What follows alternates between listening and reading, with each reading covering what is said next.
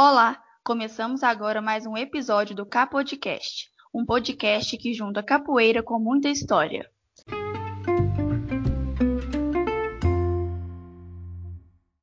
E no episódio de hoje vamos fazer um bate-papo para falar sobre a origem, surgimento, estilos da capoeira e discutir a conexão do passado com a contemporaneidade.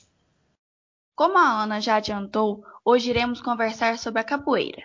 A capoeira é uma expressão cultural que une elementos da dança, arte marcial e da música. Ela caracteriza-se por movimentos ágeis e harmoniosos e possui aspectos coreográficos. Você sabe como ela surgiu? A capoeira foi introduzida no Brasil pelos escravos africanos e surgiu em meados do século XVI, desenvolvendo-se como forma de expressão artística porém ela surgiu como forma de defesa física e de resistência dos escravos. Uma curiosidade é que, devido à sua origem, a capoeira foi proibida até a década de 30 no Brasil. Na era Vargas, no entanto, ela passou a ser considerada esporte, após uma apresentação realizada pelo mestre Bimba, criador da luta regional baiana, que posteriormente passou a ser chamada de capoeira regional.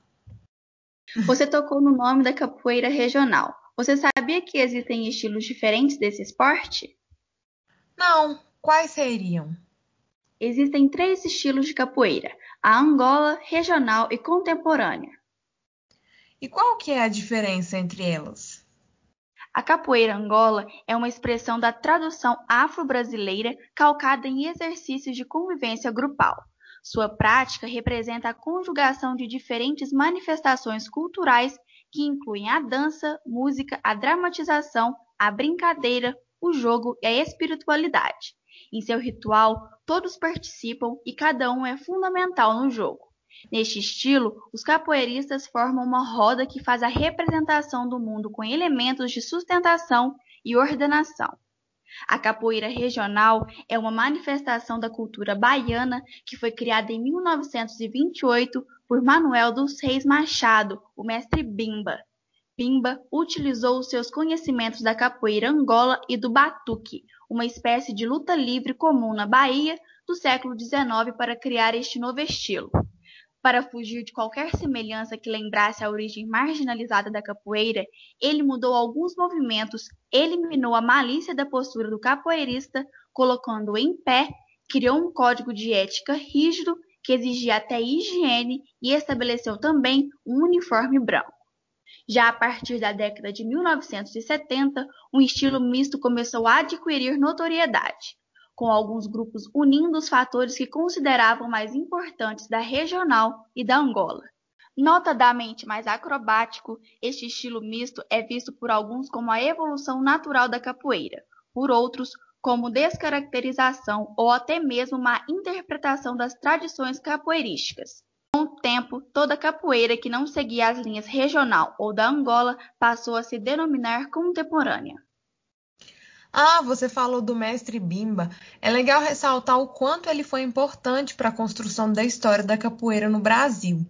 Ele nasceu em Salvador em 1899 e faleceu em Goiânia aos 74 anos.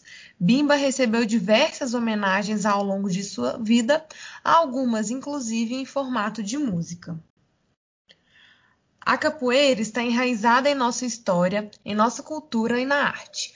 Ela foi muito bem retratada na obra da artista Maria Auxiliadora da Silva, encontrada no Museu de Arte de São Paulo. A obra se chama Capoeira. Ela foi pintada no ano de 1970 e a técnica utilizada foi a técnica mista sobre tela.